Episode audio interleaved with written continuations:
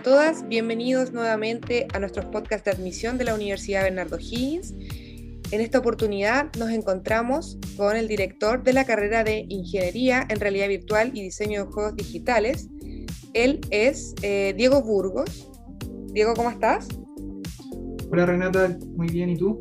Muy bien, gracias por estar con nosotros y por querer participar de estos podcasts de admisión. Les contamos que Diego es licenciado en Ciencias Exactas de la Universidad de Chile, además de ser diseñador de juegos y videojuegos, especializado en el diseño de mecánicas y sistemas.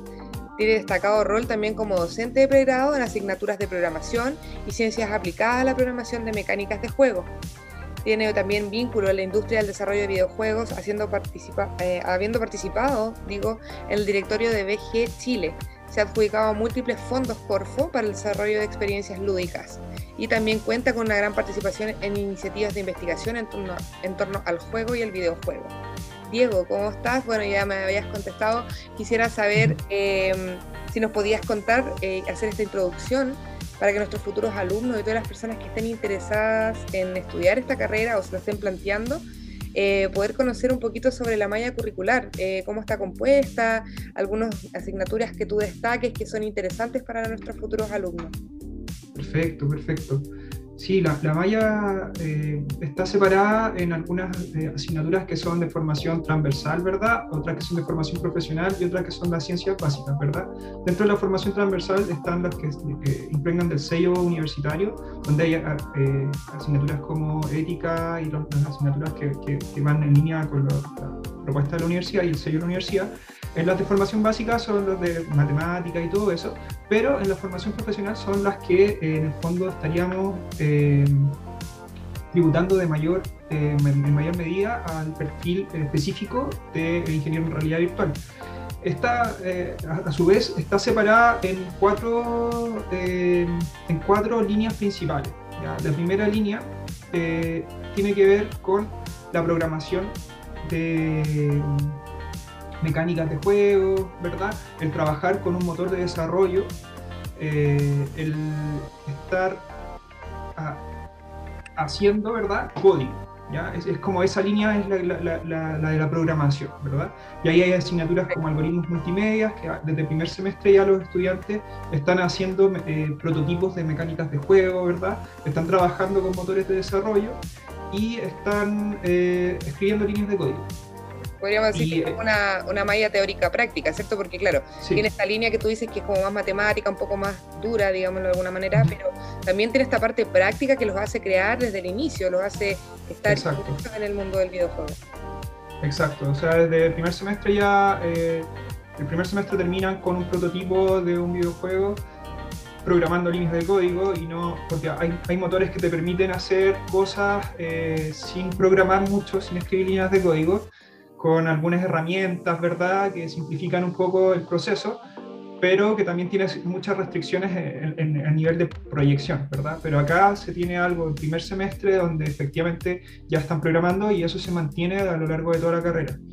En la medida que se va avanzando, se va complejizando en esta línea, que es lo que es la programación, y cada vez hay más asignaturas. Primer semestre, segundo semestre es solo una asignatura de programación, pero en la medida que vamos avanzando ya hay varias asignaturas de programación está con algo muy fuerte porque también uno de los, requerimientos de la industria que se hizo en un levantamiento publicado por, la Asociación Gremial de, Empresas Desarrolladoras de Videojuegos en Chile, cuáles son las necesidades más latentes dentro de la industria del desarrollo de videojuegos y el área de programación es una de las más solicitadas en esta industria. Después la otra línea eh, tiene que ver con crear elementos gráficos, ¿verdad? Donde eh, acá nosotros nos diferenciamos del resto de, ofertas de carreras en, torno a la realidad virtual o al, videojuego, porque nosotros estamos pensando en una, mirada un poco más, más tecnológica, más mirada a la programación, ¿verdad? Y en el fondo no es que en el fondo van a ser expertos eh, modeladores 3D ni nada de eso, pero van a saber usar herramientas que van a facilitar el trabajo en estas tecnologías, ¿verdad? No, eh, no, se está apuntando a, a, ser un artista conceptual, ¿verdad? Sino que es saber las herramientas necesarias para poder incorporarlas en tu proceso de desarrollo de videojuegos, ¿ya? Y ahí hay asignaturas que también desde el primer semestre, donde se comienza a trabajar eh, ilustración digital, después está para hacer trabajo de 3D, después de animación, ¿verdad? eh, con asignaturas como tecnologías multimedia, animación, modelado orgánico, etc. ¿ya? Tenemos harto de eso también. La tercera línea tiene que ver con las técnicas propias del desarrollo de videojuegos, ¿verdad? que son conocimientos que eh, se diferencian de una ciencia de la informática que de, de un desarrollador de videojuegos. Tiene que ver con el saber hacer uso de las herramientas propias de la disciplina, hacer uso de motores de desarrollo, por ejemplo, conocimientos como optimización, eh, tanto gráficos como de código, que tienen que ver mucho que nosotros cuando desarrollamos un videojuego lo desarrollamos para ciertas plataformas con ciertas limitaciones. Entonces, por ejemplo, cuando nosotros estamos desarrollando un videojuego para eh, un teléfono, ¿verdad?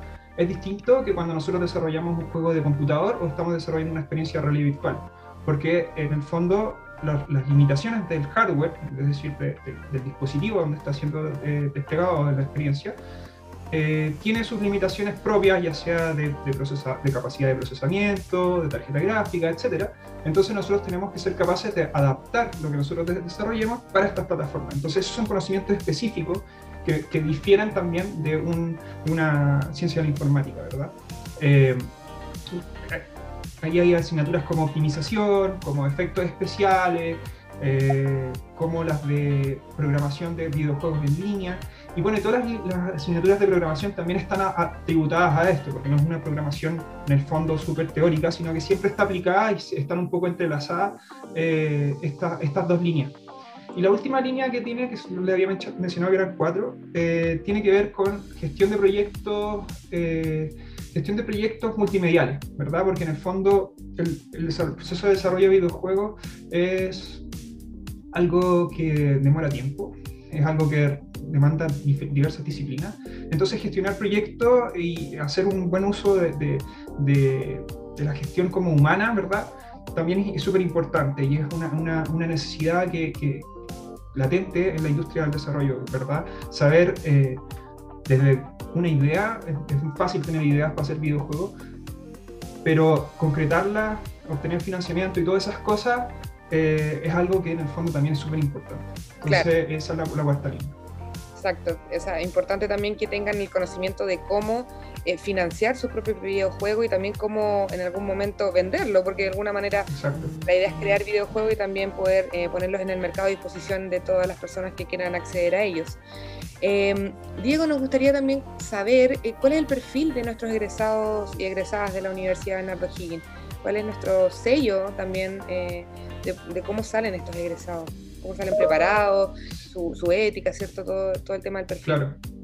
Bueno, el tema del perfil está bueno, enfocado a lo que es la, el, saber disciplinar, ¿verdad? Nos van a, van a salir, salir competentes y, cualificados para eh, desenvolverse eh, con estándares internacionales de, de lo, lo, que requiere la industria, porque esta industria uno siempre apunta a desarrollar eh, estándares internacionales, porque la, industria del videojuego eh, es así, ¿verdad? Tú sacas algo y sale, sale en todas partes del mundo al tiro, ¿verdad? Entonces tiene que cumplir ciertos estándares. Eh, hoy en día no es como, como que tú haces el juego y lo empiezas a vender acá en Chile y después si le va bien se va para afuera, ¿no? Tú lanzas algo, lo subes a la Play Store o lo subes a plataformas de distribución. Entonces es importante que los estudiantes estén a, esa, a, la altura, ¿verdad? Que estén a la altura de los estándares internacionales. Y lo otro eh, que es súper importante, que es yo creo que es un, sello clave, tiene que ver con la adaptabilidad, que es un, un concepto que es clave eh, porque las tecnologías son súper cambiantes, ¿verdad? Entonces, tal vez hoy en día estamos hablando de la realidad virtual y la realidad aumentada, con ciertas limitaciones y con ciertos, ciertos hardware, ¿verdad? Pero tal vez el día de mañana nosotros necesitemos desarrollar experiencias lúdicas con, no sé, hologramas, no sé, anda a saber, o hacer algo con eh, chips, con esto que está haciendo, no sé, Elon Musk, que quiere poner un chip, ¿verdad?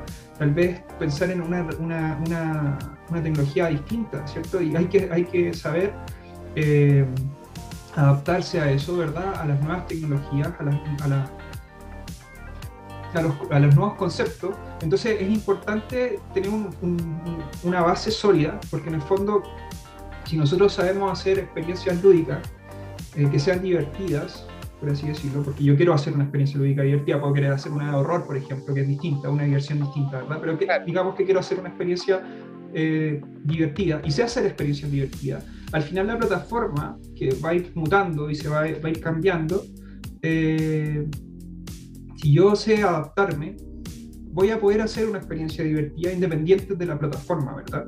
O una experiencia de horror independiente de la plataforma, ¿verdad? Eh, entonces, la adaptabilidad es un, un, tema fundamental y la capacidad de investigación, ¿verdad? La capacidad como de, de autorregular tu aprendizaje, porque en el fondo nosotros en la universidad te enseñamos eh, los cimientos, ¿verdad? Pero es imposible abarcar eh, todo el conocimiento que hay en respecto a la programación o respecto al diseño de juegos, ¿verdad?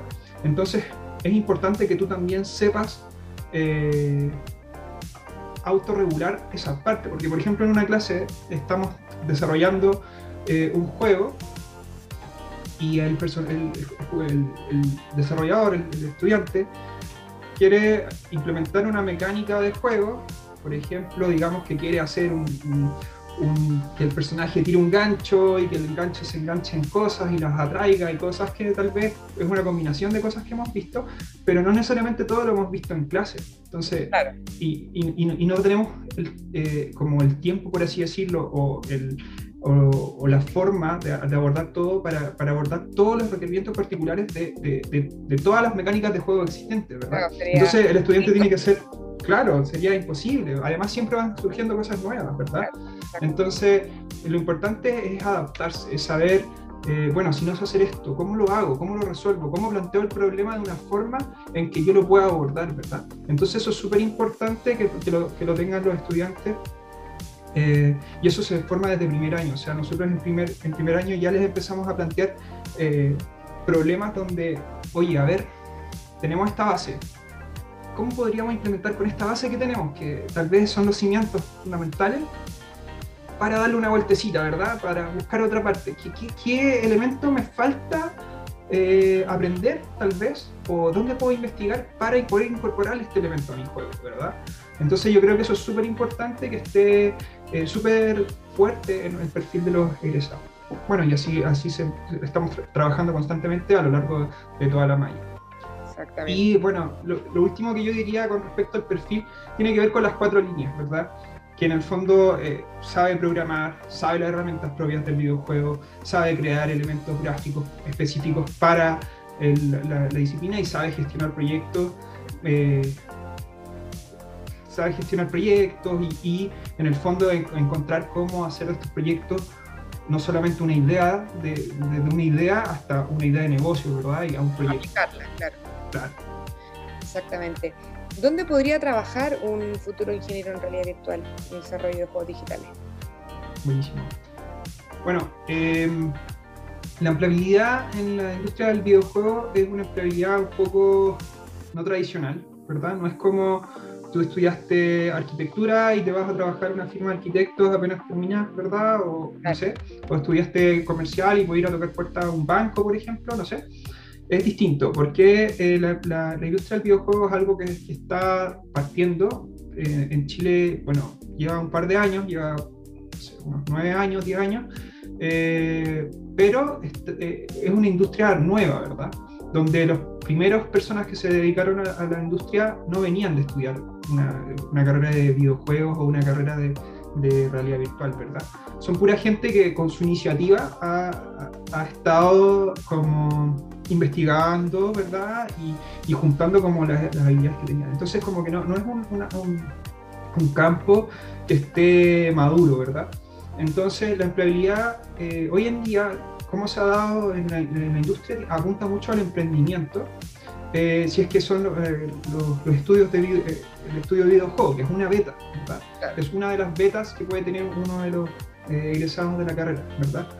Tener un emprendimiento, tener tu propio estudio de videojuegos o emplearte en alguno de los estudios de videojuegos existentes, pero también teniendo en consideración que como al ser una industria que todavía está en un proceso de maduración, que por lo demás tiene una excelente proyección porque está al alza, incluso con esto de la pandemia, es una de las industrias que, que también se, se, ha habido beneficiada por, por, la pandemia, ¿verdad? Que en el fondo ha estado creciendo mucho.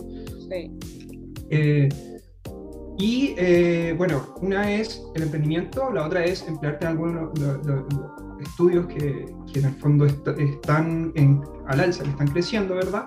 Además, cumpliendo los estándares internacionales, en el fondo al, estudiante igual se le, se le, da la opción de que en el fondo, si él, él eh, profundiza en algunas áreas del, del, conocimiento, él estaría capacitado para trabajar eh, afuera, ¿verdad? Si en el fondo él, por ejemplo, después de la universidad, él se certifica con alguna cosa de inglés, con algún, algún eh, certificación internacional de inglés, en la universidad se le dan las bases de inglés, pero no, no, no lo suficiente para una certificación, ya estaría capacitado para trabajar afuera, porque en el fondo acá se le da toda la base para que pueda hacerlo.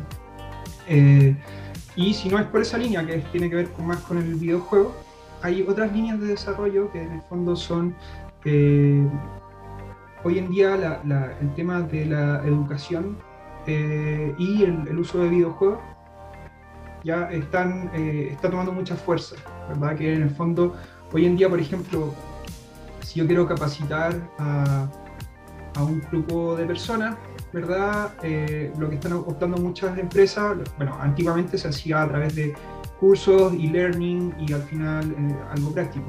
Entonces ahora se está reemplazando la estructura, incorporando experiencias lúdicas que te enseñan mediante juegos, porque el juego eh, cuando se vincula con el aprendizaje fomenta la retención, es decir, la capacidad, para que tú estés concentrado, claro, como estás entretenido, estás como concentrado haciéndolo, eh, la, cantidad de, Hay un tema que se llama la completitud del curso, porque tú cuando haces un curso a veces lo dejas a la mitad y hasta ahí nomás te llega, ¿verdad? Entonces eh, también te ayuda a, a mejorar esos índices de completitud. Eh, y además de, que se fomenta un aprendizaje mucho más práctico, ¿verdad? No es tan teórico, porque en el fondo, a pesar de que es una simulación, eh, es un acercamiento mucho más, eh, mucho más verídico que simplemente un texto o una, una, clase, ¿verdad? Entonces, y si a eso lo suman en la realidad virtual, que eso sería en el fondo una simulación aún más precisa, ya el índice de, de fidelidad en el fondo es demasiado alto, o sea, ya es muy uno a uno con lo que va a estar haciendo. Además, muchas empresas, han, por ejemplo, en la minería se está dando harto, que eh, están optando por la capacitación con realidad virtual. ¿Por qué? Porque en el fondo reduce costos. No tienes que subir, por ejemplo, a, todos los, funcionarios a capacitarse a la mina para que en el fondo manejen mobiliarios súper peligrosos, además, porque son maquinarias densas, ¿verdad? Eh, te, restan uso de esa máquina para poder tener a gente capacitando, ¿verdad? Eh, entonces es un costo muy alto. Exacto. Claro. Sí, ¿no? Y además es un tema de seguridad, ¿verdad? Porque en el fondo si te pone una persona a maniobrar una máquina gigante, ¿verdad? Que las máquinas de minería son gigantes, monstruosas, donde cualquier cosa puede salir mal en cualquier momento. Eh, entonces también reduce eh, riesgos eh, como accidentes laborales. Entonces como que están optando mucho por la realidad virtual para las capacitaciones, para simulaciones en el ejército, etc. Entonces también hay una línea por ahí. Y hay otra línea que en el fondo tiene que ver con eh, publicidad. Hoy en día hay muchas campañas de marketing eh, que están acompañadas de algún elemento eh, audiovisual. Por ejemplo, hay, algunas campañas que han habido con realidad aumentada, de hoy apunta esto, de, para ver esta exposición, ¿verdad?, de arte, o busca, no sé, campaña de Crash hay un, jueguito que tú puedes ir sacando y con eso tú sacas unos puntos que puedes canjearlo por cosas después, ¿verdad? Entonces se están acompañando y tiene que ver con el desarrollo eh, para la publicidad. Exacto. Así que esas son como las diferentes rutas por las que un, un egresado puede, puede dedicarse. Y son líneas bien diferentes, ¿cierto? Porque en el fondo es como bastante amplio el campo, a pesar de ser un campo o sea, un, rubro, digamos, relativamente nuevo en Chile, porque en otros países ya lleva muchísimo tiempo, pero al ser relativamente en Chile nuevo eh, es bastante amplio. O sea, claro, como tú dices, la publicidad, y doy fe, o sea, hay muchas publicidades, eh, estrategias de marketing que van asociadas a un videojuego o a realidad virtual. Eh, también campañas de empresas, ¿cierto? Que también mencionaba. Entonces, es una gama bastante amplia. Y ya para ir cerrando, Diego, este, este podcast, nos gustaría saber, bueno, tú nos contaste la realidad virtual y el videojuego, que son cosas totalmente diferentes, ¿cierto? Pero obviamente queríamos como saber, eh, claro, se pueden desarrollar este tipo de cosas, pero también tienen algún, dentro, aparte de la malla curricular de la carrera, o sea, que en el fondo los chicos estudian eh, los cuatro, cinco años en este caso, eh, ¿hacen alguna actividad adicional? ¿Tienen prácticas entre medio? ¿Conocen empresas de videojuegos? ¿Qué más hacen aparte de la malla curricular? Perfecto, o sea, eh, hay varios elementos, o sea, sí, efectivamente hay prácticas profesionales donde ahí los chicos van a, los chicos y chicas van a empresas desarrolladoras de videojuegos locales, acá en Chile. Em, y además hay actividades que en el fondo estamos tratando de introducir desde, desde el primer año, eh, donde se vinculan con el medio local. ¿ya? Es decir, eh, este primer año tal vez, como todavía eh, los chicos de primero todavía no están bien peritos en, términos de, de, la programación, tienen vínculos con la industria como de desarrollo de juegos no de videojuegos, sino que de juegos de mesa, ¿verdad? Entonces ahí se, hizo una actividad, próximo año también hay una actividad con los de segundo, eh, o sea, para el desarrollo de aplicaciones que vinculan elementos de educación con videojuegos, ¿verdad? Entonces estamos en constante eh, trabajo de actividades que los vinculan con el medio como más real, ¿verdad? Medio profesional y eh, bueno, que concluye con la práctica y con el proyecto de, título, que al final ahí tienen que realmente hacer algo que, puedan mostrar en el sentido que se pueda publicar. Que todo lo que han estudiado y ejercido durante los cinco años se pueda ver reflejado en este proyecto de título, exactamente. Claro. Gracias Diego por eh, este podcast, por esta información que nos brindaste. Eh, obviamente, como siempre les recuerdo, en todos nuestros podcasts de admisión pueden resolver todas sus dudas a través de todos nuestros canales de difusión WhatsApp, call center, nuestro mail admisión.uvo.cl, portal de admisión, admisión, o sea, uvo.cl slash admisión y también todas nuestras redes sociales activas, Instagram, Facebook, TikTok. Ya, eh, bueno, también obviamente invitarlos a que se informen, ¿cierto? Que se metan en nuestra página web, puedan ver la información de la carrera de ingeniería en realidad virtual y diseño de juegos digitales. Eh, también pueden contactarse también a través de nosotros para poder llegar a algún, algún tipo de entrevista con el director o con algún encargado de la carrera para que pueda ser un poquito más cercano. También recordarles que tenemos webinars por carrera, donde también vamos a tener un webinar de la carrera, ¿cierto? De Ingeniería en Realidad Virtual y Diseño de Juegos Digitales y estamos desarrollando diferentes actividades para que puedan acercarse un poco más a lo que es la educación superior y obviamente para las puertas abiertas para que puedan conocer la UBO, ¿cierto? De ojalá pronto de manera presencial y podamos estar en contacto con ustedes para poder ayudarlos en todo su camino hacia la educación superior, esta transición, ¿cierto? Así que Diego, muchas gracias por estar con nosotros hoy y nos vemos, en nuestro, nos vemos en nuestro segundo podcast Ingeniería en Realidad Virtual y Diseño de Juegos Digitales. Eso. Así que que estén muy bien y nos vemos en un próximo podcast. Chao, chao. Nos vemos.